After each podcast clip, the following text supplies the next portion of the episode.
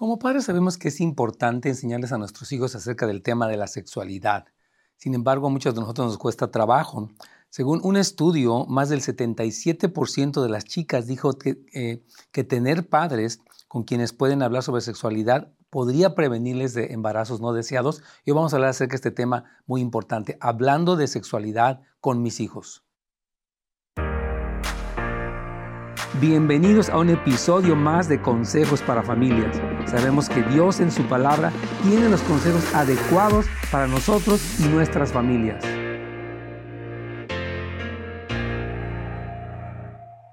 ¿Qué tal amigos? Bienvenidos a este su programa Consejos para Familias. Gracias por acompañarnos. Nos encanta que estén aquí. Y este tema eh, creo que es un tema importante. Obviamente no vamos a hablar detalle de muchas cosas eh, íntimas, pero sí el, tema de hablarles a nuestros hijos acerca de la sexualidad. Estamos viendo un mundo donde hay muchísima confusión, muchísimo engaño, muchísima perversión también, y así que necesitamos como papás entender nuestro papel para hablar de este tema. Y yo quiero decirles que en la propia crianza con mis hijas eh, no fue un tema fácil, obviamente es mucho más eh, natural, digamos, que las mamás hablen con las hijas y los papás con los hijos acerca de los diferentes temas. Ah, pero hoy vamos a ver eh, las diferentes etapas, lo que podemos hablar. Y en un segundo programa vamos a ampliar un poco más porque es un tema muy importante. Les decía yo en la introducción que en un estudio reciente, 97% de las muchachas dijeron que tener padres con quienes hablan sobre sexualidad les podría prevenir de embarazos no deseados y de mucho tabú que existe, muchas ideas que están allí eh, en el aire.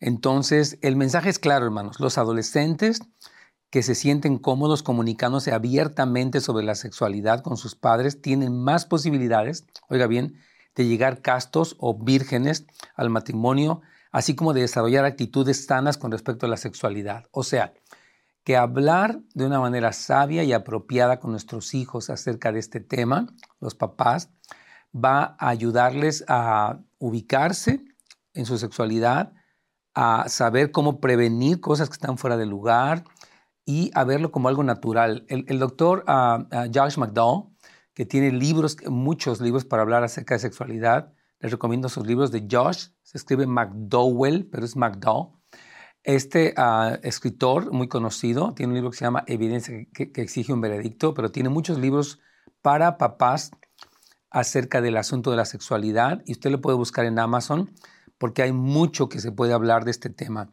Y mire, yo quiero decirles para empezar que los programas de educación sexual en este país eh, están eh, confundiendo, están engañando a nuestros hijos, dicho no solamente por su servidor de manera así, este, sin, conocimiento, sino por maestros y maestras que se encuentran dando clases en las escuelas, que son parte de los sindicatos, explicando que los programas de educación sexual de las escuelas son perversos, hay una agenda terrible que promueve cosas que nosotros sabemos que la palabra del Señor prohíbe.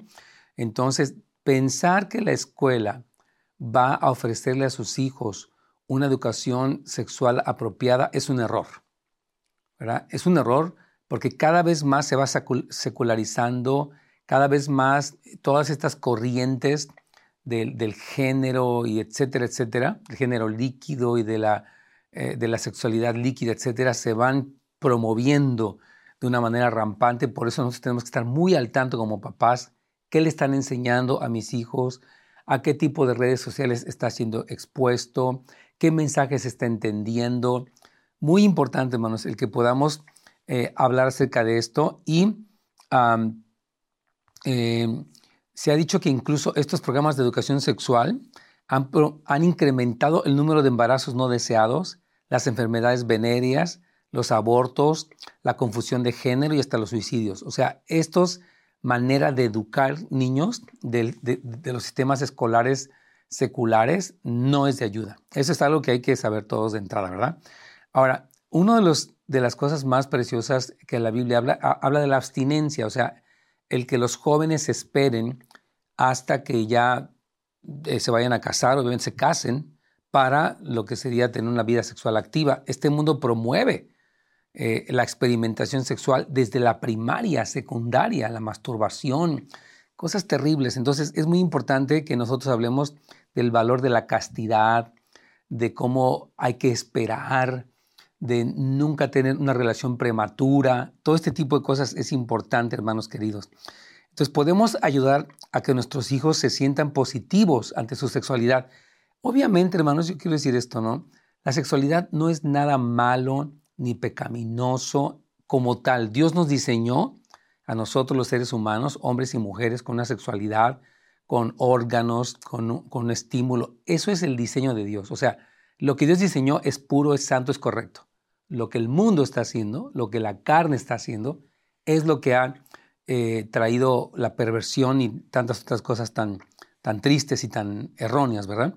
Entonces, es muy importante, hermanos, como papás, hablar de este tema, ¿no? Hoy voy a ir hablando cómo hablar con los hijos desde que son más chiquitos. Vamos a ir hablando un poquito de esto, en, qué, en cada etapa qué podemos hablar o cómo podemos ubicar este aspecto, porque sí necesitamos, queridos hermanos, eh, quitarnos todo tabú, todo miedo y hablar de que un niño tiene sus órganos, una niña tiene sus órganos, y eso está bien, son distintos los niños de las niñas.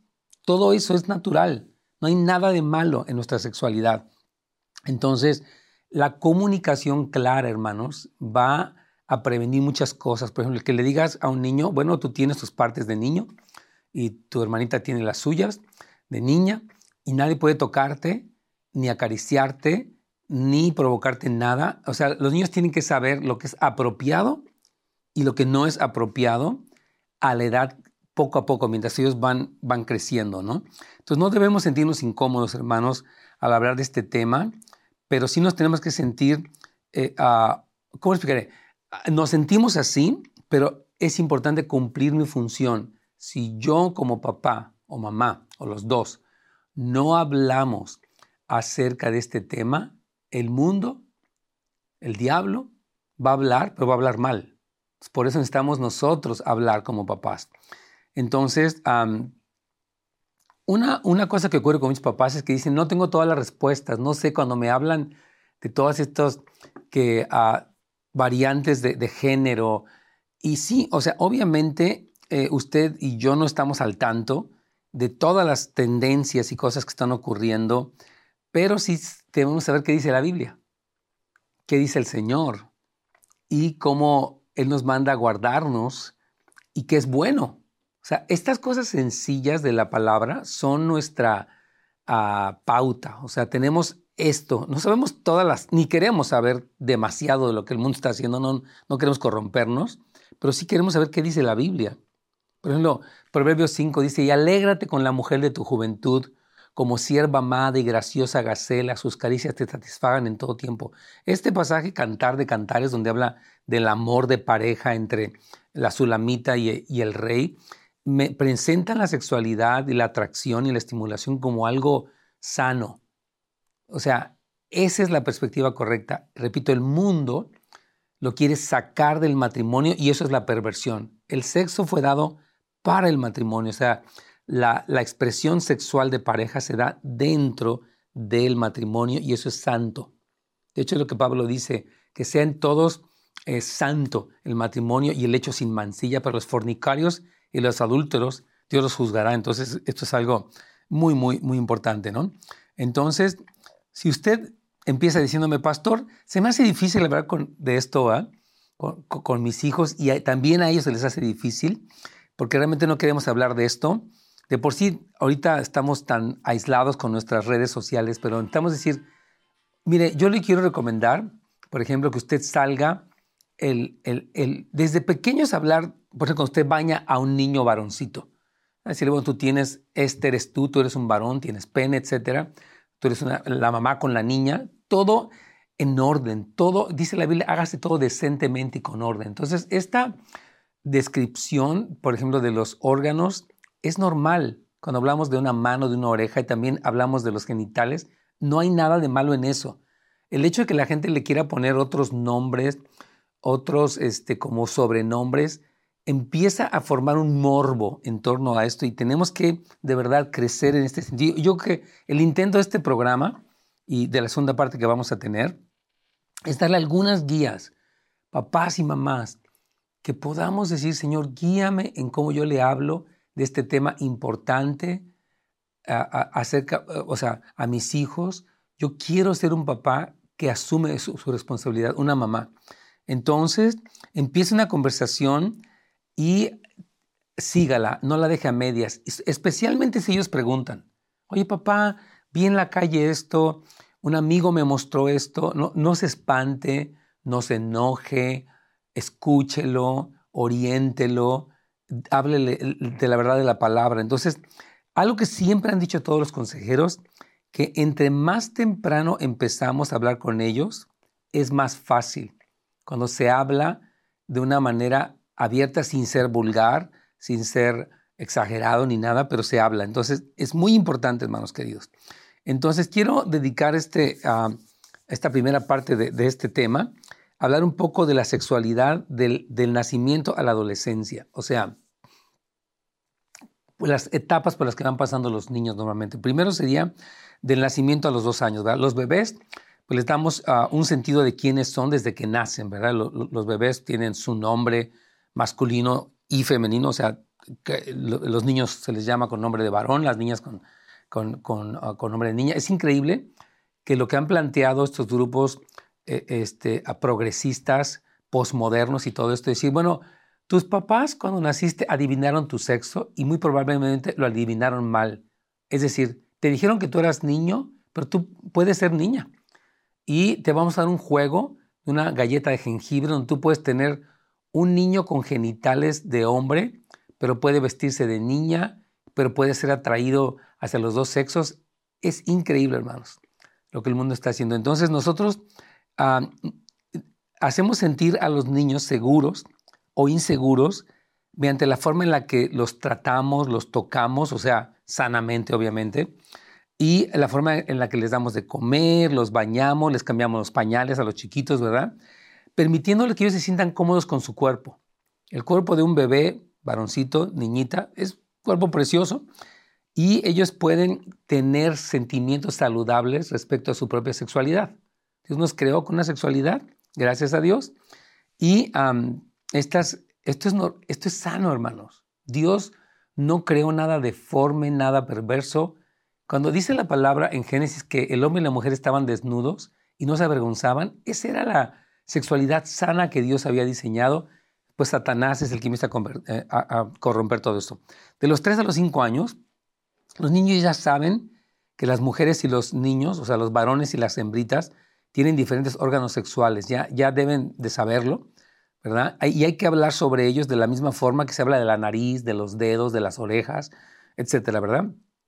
Es importante, lo hice yo hace un momento, que use los nombres correctos de los órganos en vez de palabras callejeras, ¿verdad? No quiero ni siquiera mencionarlas, pero hay veces que se, que se menciona como si fuera algo como chistoso o algo morboso. Nada. No hay que hacer eso, hermanos. Los niños de, edad preescolar ya pueden desarrollar curiosidad en cuanto a la pregunta. Pueden preguntarle, oye mamá, ¿de dónde vienen los bebés? La famosa pregunta, ¿verdad? Y aunque obviamente no vamos a escribirles una relación sexual, sí les podemos decir, bueno, los bebés crecen, por ejemplo, los crecen dentro de la mamá. La mamá es mujer y allí el papá pone una semillita y el bebé nace después. Entonces los niños ya de cuatro años eh, muchas veces se apegan o al papá, a la mamá, eh, y si hay uno ausente, eso empieza a tal vez generar un apego excesivo hacia uno de los dos. Lo mejor, obviamente, lo más óptimo es que el papá y la mamá estén juntos. Yo sé que hay muchas situaciones donde no se ha dado esto, ha, habido divorcio, madres solteras, no hay condenación, pero estamos hablando de lo que es óptimo. La ventaja que pueden encontrar las madres solteras, los padres solteros, es el apoyo de la comunidad de la iglesia. He hablado mucho de eso. Eh, hermanos, hermanas tíos ah, que tienen amor sano por nuestros hijos y que nos ayudan. Por ejemplo, una madre soltera puede tener un hermano de ella, un tío, que pueda platicar con este pequeñito acerca de dudas que él tiene, eh, de cosas que él ha escuchado o que él, que él siente o que le han pasado a él, ¿verdad? Entonces, los niños se, encariñan, ¿verdad? Eh, este, alguien ha hablado de que un niño que quiere jugar con muñecas, una niña que quiere jugar con carritos. Sí, el niño no, es importante que, entendamos que el niño tiene un apego por un juego, pero ese apego no lo describe como femenino. O sea, si es niño, ¿verdad? Puede ser un niño más melancólico, más artístico, pero no decimos, ah, es que este niño ya tiene una disforia o ya va en camino a eso. Cuidado, porque a veces tanta confusión que existe, hermanos, en las redes sociales, en los programas de educación sexual, en las películas, en la cultura popular, han pensado, es que mi hijo así nació. Y, empezamos a meternos en estas cosas que obviamente no, no van a ayudar. Vamos de los 5 a los 8 años. Los niños normalmente son menos apegados a los padres o las personas que los cuidan. Están empezando a descubrir las niñas su propia feminidad y los niños su propia masculinidad. Y puede ser que solamente quieran estar con personas del mismo sexo. Por ejemplo, los niños dicen chiquitos, las niñas EO, ¿verdad? O sea que los niños en general no ven bien a las niñas y viceversa, ¿verdad? Estas películas de, los, de la pandilla y el club de niños y niñas es, algo que sí se da, ¿verdad? Hay como una especie de rechazo uno hacia el otro. E, es común que digan que no les gustan los niños y de repente algunas pueden decir que les gustan, porque también se da este tipo de cosas. Entonces, ya, por ejemplo, algunos de ellos han visto películas de La Cenicienta, del Blancanieves o qué sé yo, y van a ver el príncipe y la princesa, que en ese sentido es normal. Disney, acuérdense que está metiendo personajes de, eh, de, de este, neutros en cuanto a su género, eh, atracción del mismo sexo. Entonces hay que tener mucho cuidado de películas que traen confusión a nuestros hijos y que quieren endoctrinarles para que ellos crean algo que no está bien, que los confundan. Cuidado, mucho cuidado. Vamos a hablar de la preadolescencia ya. A esta edad ya pueden necesitar más información. Por ejemplo, las niñas acerca de la menstruación, los niños acerca de lo que es un sueño húmedo, o sea, tuvieron un sueño y hubo una eyaculación nocturna. Y, ah, por ejemplo, algunos ya empiezan a despertar a la pubertad, empieza a salir el vello púbico, el engrosamiento de la voz, a las niñas empiezan obviamente a salir senos y todo esto, a ensanchárseles la cadera. Todo este proceso normal de la pubertad, gracias a Dios, ellos empiezan a crecer y los papás, las mamás, de preferencia las niñas, los papás, los niños, empiezan a decir, mira hijo, vas a empezar a ver estos cambios en tu cuerpo, es normal, está bien, estás creciendo, ¿verdad? Y algunos niños se preocupan mucho, ¿seré normal? Mira, papá, me está pasando esto, este, he sentido esto, me he estimulado de esta manera. Entonces, incluso el tamaño de sus órganos, las niñas el tamaño de, su pecho, eh, el sobrepeso, la delgadez. Eh, el, adolescente empieza a estar muy consciente de cómo es él y cómo es percibido por los demás.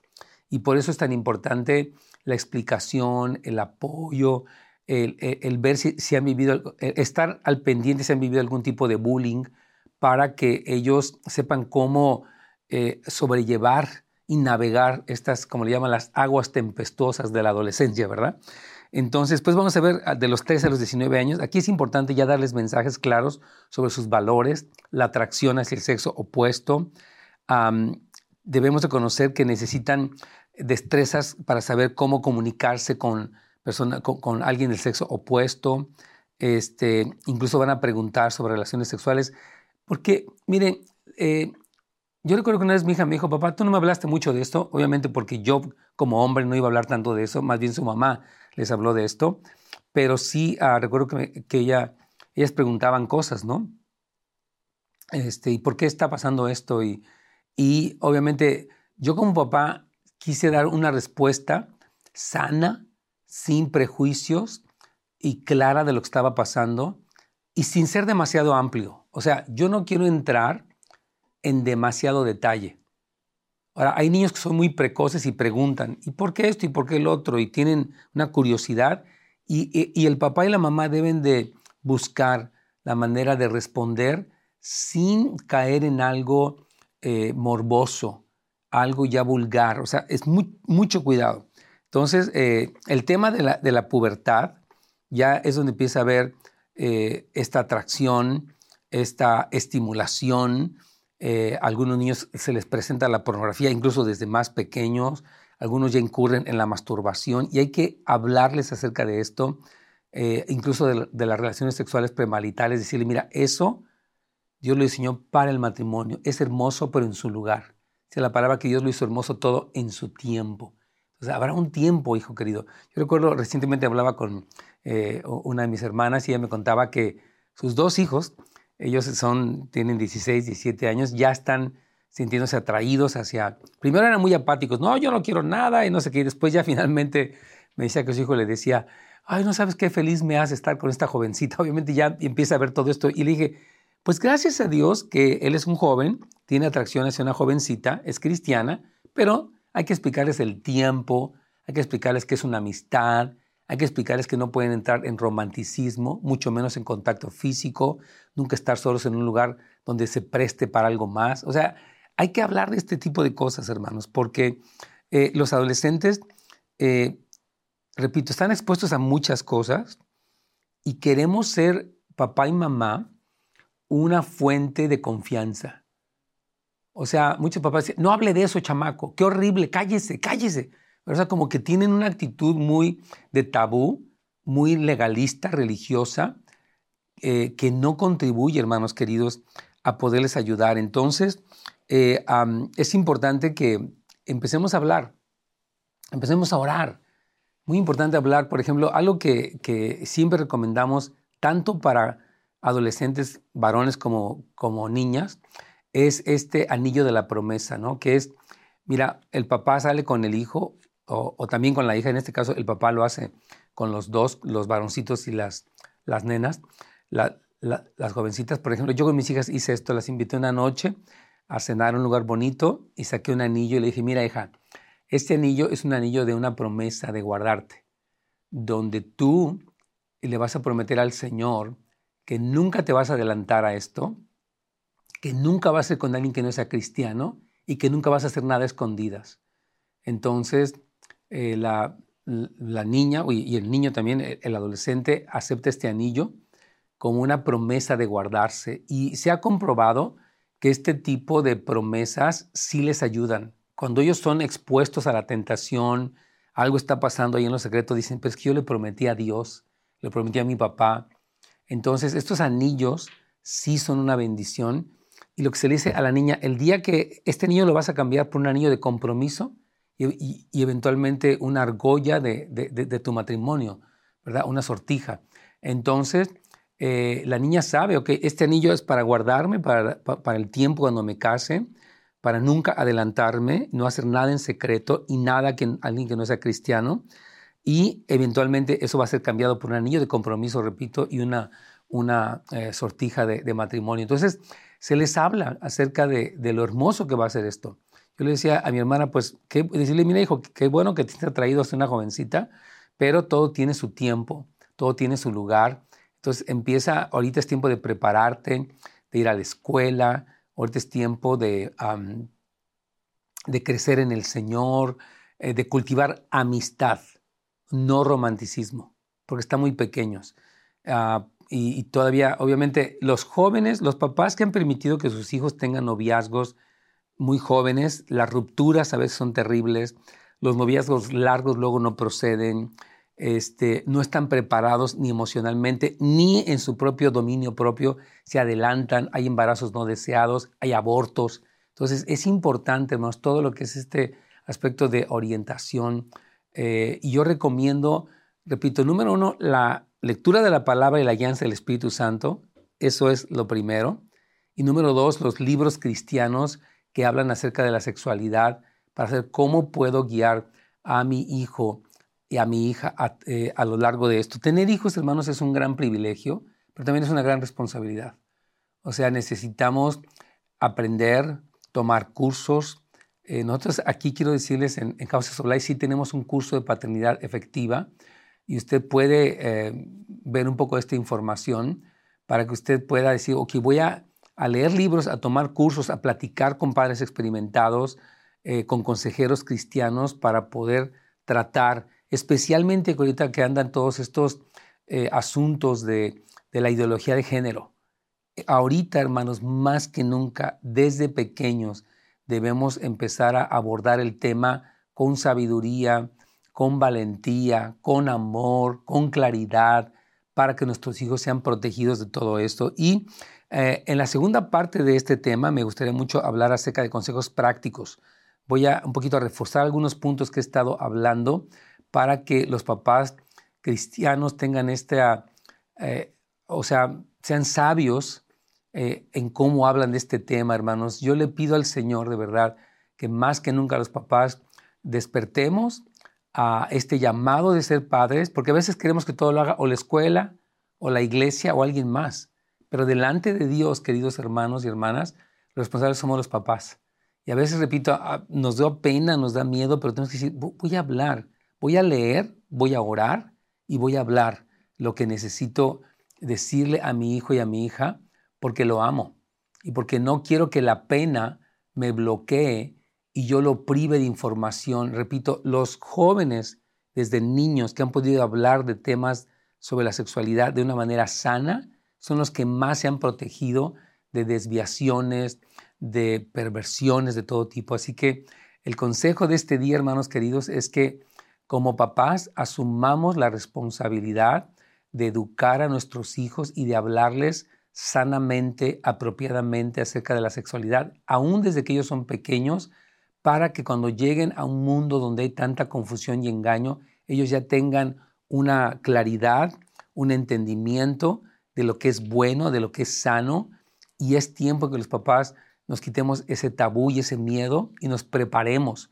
para poder ayudar a nuestros hijos y, que sean librados de estos depredadores, de estas ideas, de estos engaños que pueden confundirles y que puedan en su momento, gracias a Dios, casarse, bueno, guardarse primero, casarse, hacer una familia cristiana y triunfar. De eso se trata todo esto. Hermanos, muchas gracias por escucharnos. Nos vemos la próxima vez. Gracias por habernos acompañado el día de hoy en un episodio más de Consejos para Familias. Nos vemos la siguiente vez.